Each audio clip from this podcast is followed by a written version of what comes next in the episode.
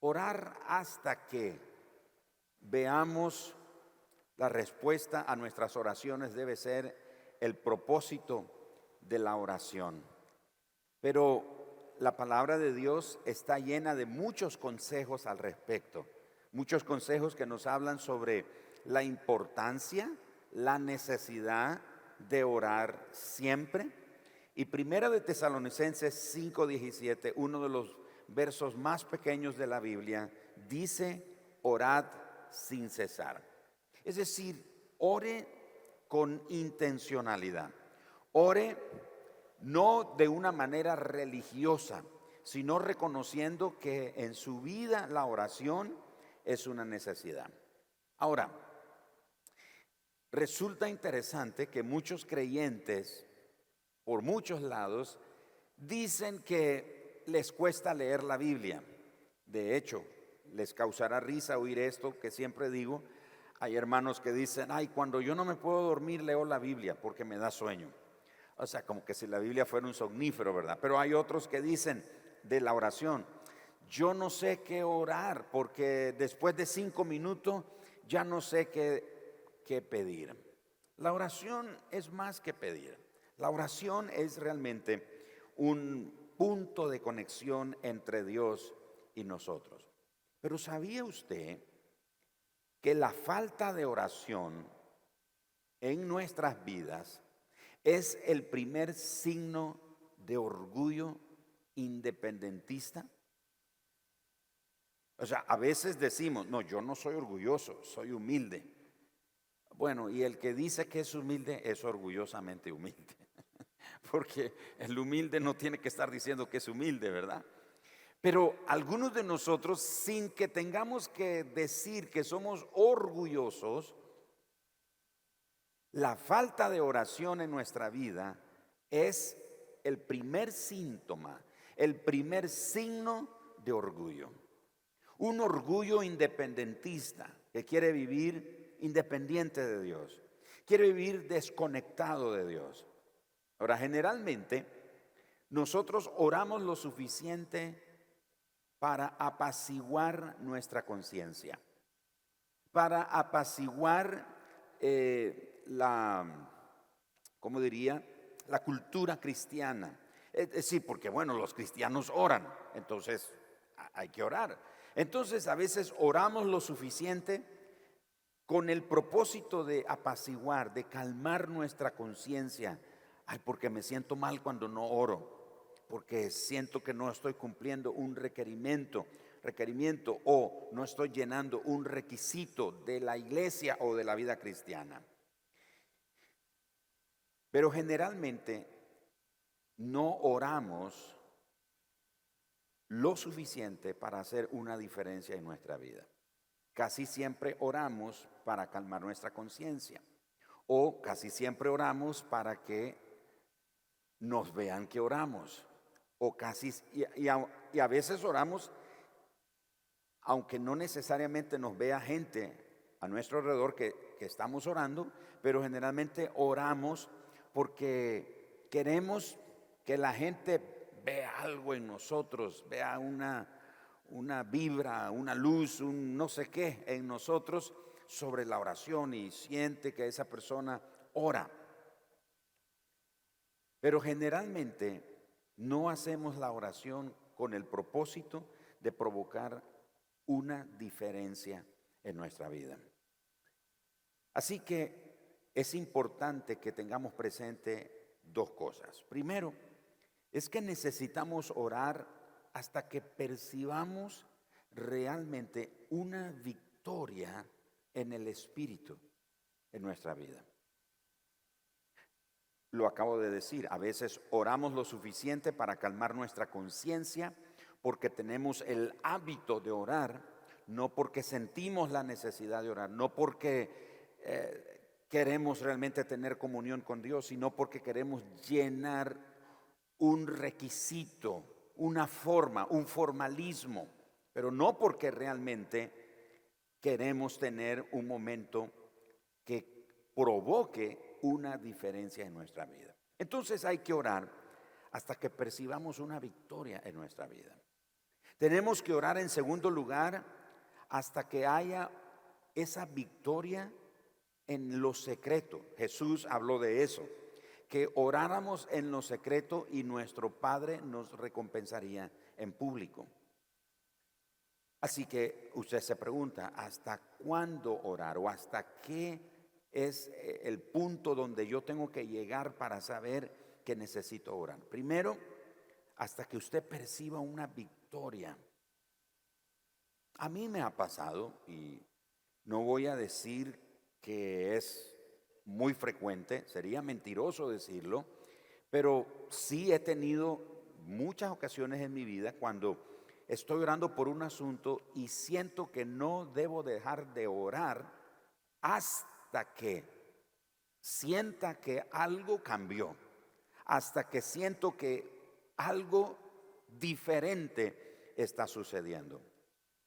No significa que no es que me levanto, no me levanto de orar o solo paso orando las 24 horas, no, sino que constantemente estoy orando en mis pensamientos. Si estoy conduciendo, estoy aprovechando ese momento para orar, voy orando, si voy solo, o si estoy ah, leyendo o estoy en momento de reposo, o aún a veces cuando estoy dormido en mi cama en la noche y me despierto, me acuerdo de un asunto por el que tengo que orar, entonces comienzo a orar y me duermo, por supuesto.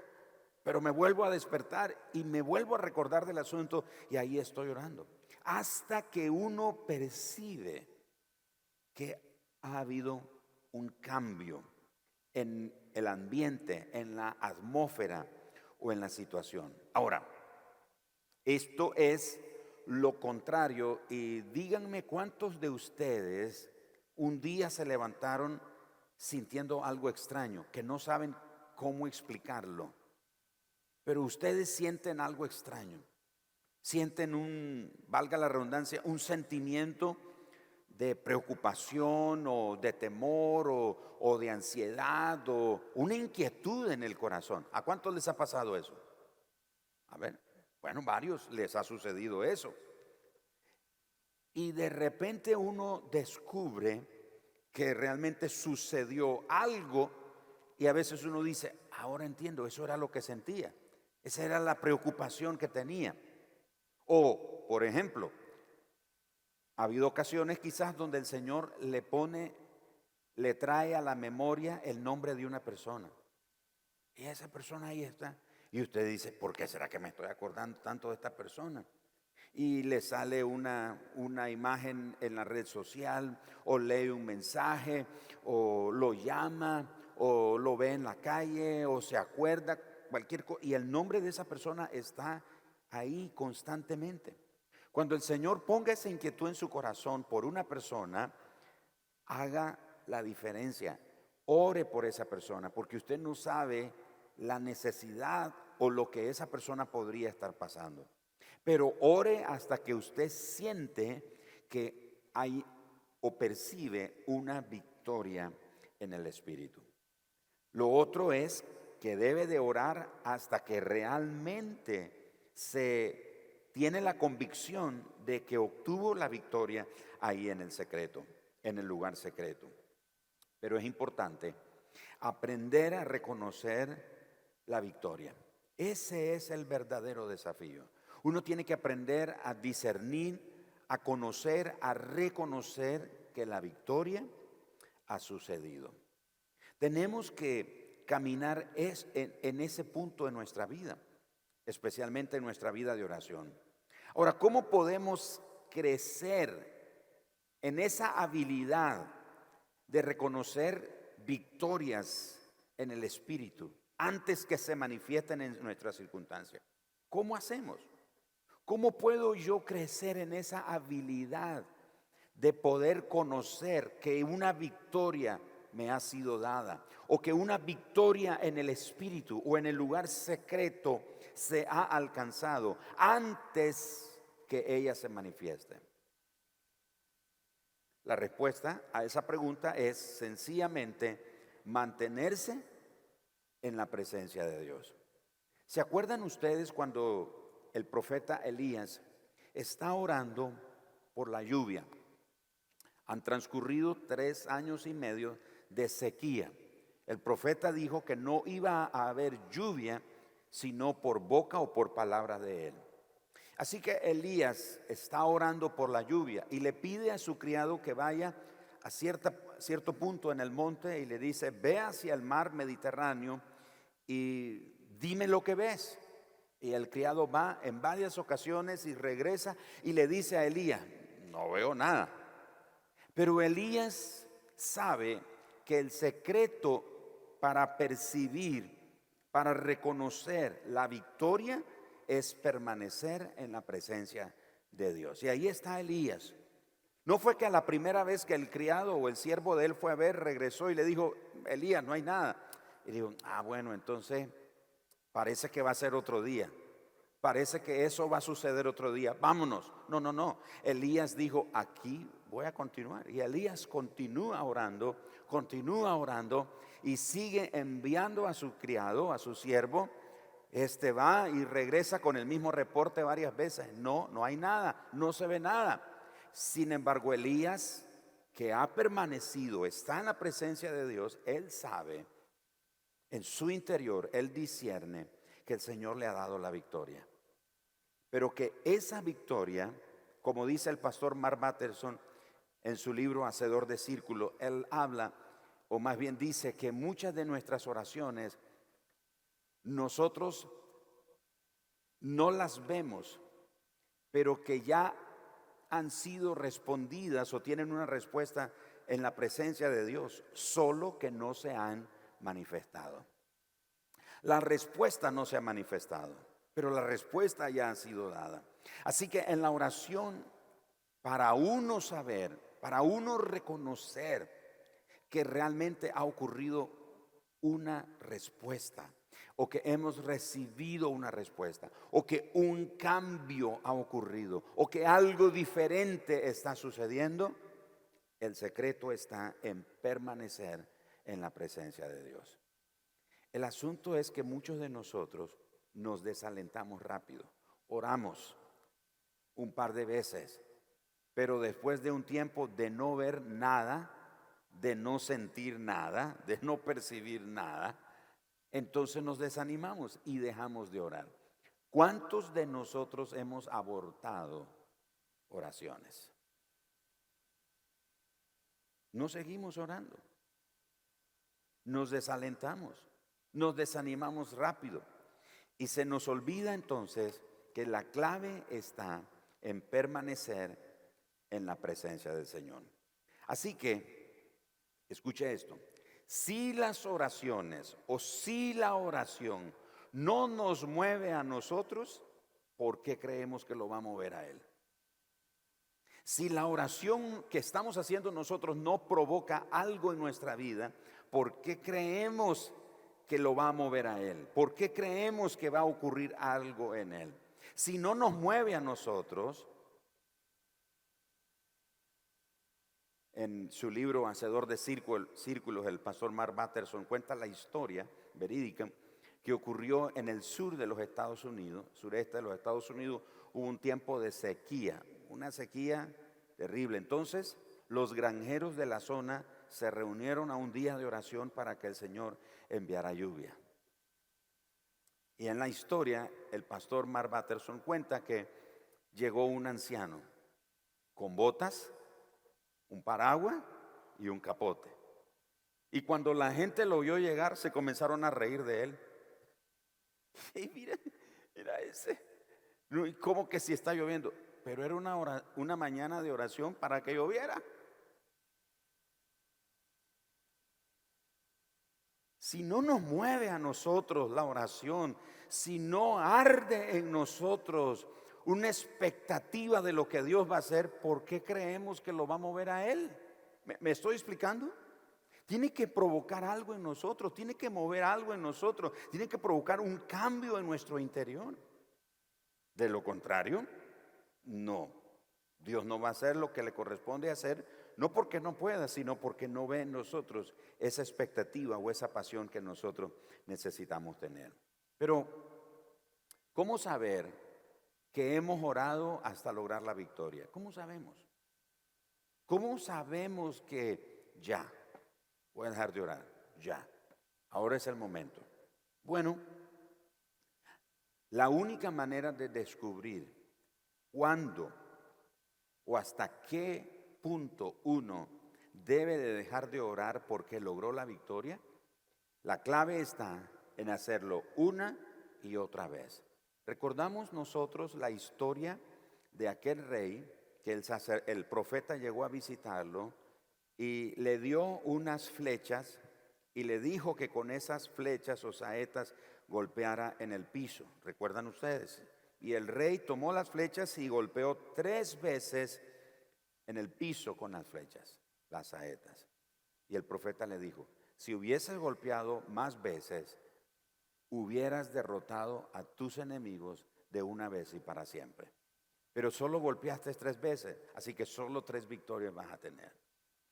Así que una oración más, como hemos dicho en muchas ocasiones, una oración más, un clamor más, una intercesión más, un momento de oración más puede hacer la diferencia en nuestras vidas. Así que, ¿hasta cuándo? ¿Cuándo sé que he logrado la victoria? ¿Cómo saber que he logrado la victoria? Hágalo una y otra y otra y otra y otra. No se canse de orar. Ese era el sentido de la palabra del apóstol Pablo en Primera de Tesalonicenses 5:17, cuando dice, orad sin cesar. Cuando Pablo está diciendo orad sin cesar, no está diciendo eh, oren lo más que puedan o ah, hagan todos los cultos de oración que puedan, vayan a todos los cultos de oración que puedan. No, Pablo está diciendo, inténtelo una vez más, hágalo una vez más. ¿Está orando por algo? ¿No vio la respuesta? Siga orando. No ore, no deje de orar, perdón, hasta que usted perciba en el Espíritu que la victoria le ha sido dada, que la respuesta le ha sido concedida. ¿Cómo saber que debo de seguir orando o hasta cuándo debo de detenerme de orar? Bueno, hasta que usted tenga esa convicción que esta es la oración que hace la diferencia. Hágalo una vez y otra vez y otra vez. Clame una vez más una intercesión más, una oración más, un golpe más. ¿Se recuerdan la parábola que Jesús cuenta también sobre la oración, la necesidad de orar siempre? Y cuenta que un hombre recibe una visita inesperada y va donde el vecino y golpea la puerta donde el vecino. Y aunque el vecino ya esté acostado con su familia, durmiendo, dice, por la inoportunidad o la insistencia del vecino, se va a levantar y le va a dar el pan. Fue entonces cuando Jesús dijo, pida, llame, busque.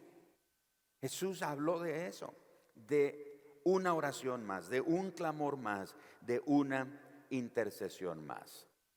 Finalmente, el propósito de la oración, ¿cuál es?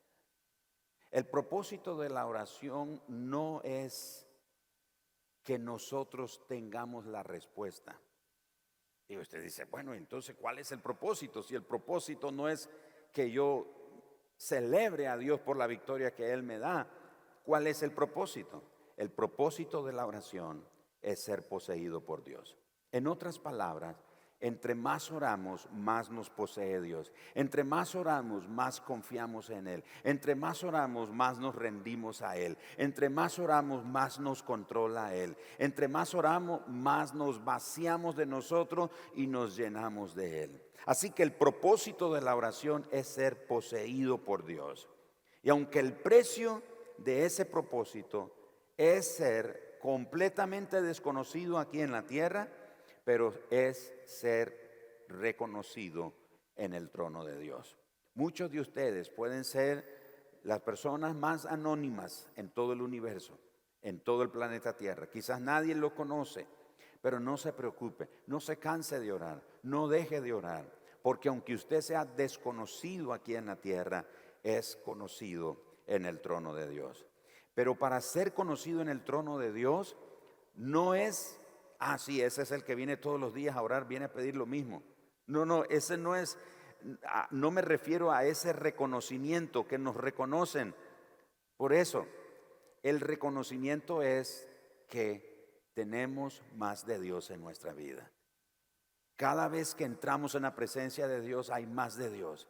Cada vez que entramos en la presencia de Dios, más de Dios se nos impregna. Somos llenos, somos satisfechos con más de Dios en nosotros. Así que cuando entramos en su presencia, cuando llegamos delante del trono de Dios, los que están alrededor del trono de Dios nos conocen, nos reconocen porque ven más de Dios en nosotros. No nos reconocen porque somos los que llegamos todos los días a pedir lo mismo. no nos reconocen porque, ay, ahí viene ese, siempre está pidiendo lo mismo. No se canse, no se canse de orar. Deje que Dios te posea a través de la oración. Muchas veces nosotros oramos pidiéndole al Señor que cambie una situación en nuestra vida y realmente la oración tiene como uno de sus propósitos es cambiarnos a nosotros. Así que yo quiero animarle esta noche. No sé en qué punto se encuentra usted en su caminar con Dios.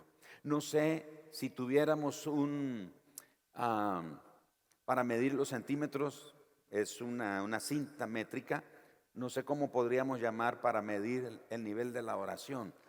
No sé qué palabra sería la más adecuada o qué instrumento, pero ¿cómo está su nivel de oración? Y no estoy hablando de cuántas horas, si usted, si alguien ora más que otro o alguien ora menos que otro, no estoy hablando de eso. Cuando hablo del el nivel de oración es cuánto te ha poseído Dios, cuánto te está cambiando Dios, cuánto te pareces al Señor. ¿Cuánto de la paciencia de Dios estás, está siendo impregnada en tu vida? ¿Cuánto del amor, de la misericordia, de la bondad, de la confianza, de la fidelidad, de la bondad de Dios, del gozo, de la gratitud? ¿Me estoy explicando? Entonces no, cuando hablo de la medida de nuestra oración no es, oh bueno, pastor, yo oro cinco horas. qué bueno que usted ora cinco horas. Ay, pastor, qué pena, yo solo oro cinco minutos. No, no, no estoy hablando de esa, esa medida. Estoy hablando cuánto nos posee Dios. Cuánto Él nos está cambiando. Cada vez que entramos en la presencia de Dios, cuánto de nosotros queda ahí y cuánto de Dios se apropia o llena nuestra vida. Así que esta es una muy buena oportunidad para orar. Y seguramente tenemos algún propósito de oración esta noche. Pero siguiendo el hilo de lo que estamos hablando, le vamos a pedir al Señor que Él nos posea, que nos llene, que nos sature, que trabaje en nosotros, que Él pueda tomar el control pleno de nuestra vida, que Él pueda provocar una diferencia en nosotros. A veces ocurre en un matrimonio que uno de los cónyuges está orando para que el Señor le cambie al marido o a la esposa. No sé si le ha pasado a usted. Ay, estoy orando, Señor, cambia a mi marido, cambia a mi esposa, Señor, cámbiala, por favor. y no ve ningún cambio, no ve ninguna mejoría y se frustra porque, Señor, estoy orando porque lo cambie es que está orando mal. Está orando mal. La oración correcta es, Señor, cámbiame. Cámbiame a mí. No es cambia a Él o cámbialo a ella. Es cámbiame a mí. Por eso, orar mucho, orar lo suficiente, no tiene que ver con cuántas horas o cuántos minutos dediqué a la oración. Orar suficiente tiene que ver con qué diferencia estoy notando en mi hogar, en mi vida. Yo identifico en la palabra de Dios unas oraciones que llamo oraciones de poder. Y las oraciones de poder no tienen que ver con orar así con fuerza, que se le repintan las venas a uno y, gritos y, y reprendiendo demonios y eso. Esas no son oraciones de poder. Las verdaderas oraciones de poder son aquellas como las que David hacía. Examíname, oh Dios, y ve si hay en mí camino de perversidad. Examíname, Señor. Pruébame. Trabaja en mí, Señor. Esa es una oración de poder.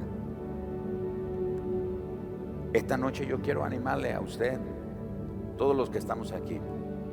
Vamos a pedirle al Señor que nos posea, que, nos llene y vamos a entrar en la presencia del Señor y salir de la presencia de Él con más de Él, con menos de nosotros, con menos ansiedad y más esperanza, con, con menos duda y con más fe, con menos queja y más gratitud. Puede ser que tiene una necesidad y, es importante para usted esa necesidad. Pero vamos a poner a un lado ahorita esa necesidad. Vamos a intencionalmente ponernos nosotros delante del Señor. Y decir, Señor, mira, eso soy yo. Me enojo fácilmente, Señor. Me vuelvo irritable. Pierdo la fe rápido, Señor. Me lleno de dudas rápido, Señor. Estoy lleno de quejas. Últimamente, Señor, solo estoy quejándome, quejándome. Me he olvidado de la gratitud. Me he olvidado de los pequeños detalles. Porque la oración tiene que ver con eso. Tiene que ver que Dios nos posea. Tiene que ver que cuando oro en el Espíritu pueda percibir que hay una victoria. Y a veces nosotros pensamos en las victorias y pensamos en que una victoria que el Señor nos da es que, eh, por ejemplo, me aumenten el salario, que me aprueben un negocio que estoy proponiendo. Y aunque esas son buenas, buenas intenciones, pero no hay nada como ser transformado. No hay nada como ser cambiado por el Señor. ¿Sabe por qué? Porque como me dijo una vez un hombre a mí, a mí a mi esposa, me dijo, tú no necesitas más dinero. Y yo dije, este hombre está loco. No, que no necesito dinero, no tengo que comer, no tengo cómo pagar la renta. Y me dice que lo que no necesito es dinero. Él dijo, lo que necesitas es más de Dios. Porque puedo tener todo el dinero del mundo, pero si no tengo a Dios no voy a saber cómo usar ese recurso. ¿Me estoy explicando? Entonces no se trata de las cosas materiales, se trata de Dios en nosotros, de Dios trabajando en nosotros. ¿Está listo a ser poseído por Dios? ¿Está listo para ser tratado por Dios? ¿Metido por Dios en la prensa? Y cuando digo en la prensa me refiero a la prensa en donde metían las aceitunas para prensarla. Era una piedra que trituraba la aceituna para sacar el aceite, sacar lo mejor de él. Con esto no estoy ni profetizando ni deseándole que le, cosas malas le ocurran. Lo que estoy diciendo es que está dispuesto a ponerse en las manos de Dios y que Dios lo posea, que Dios lo llene.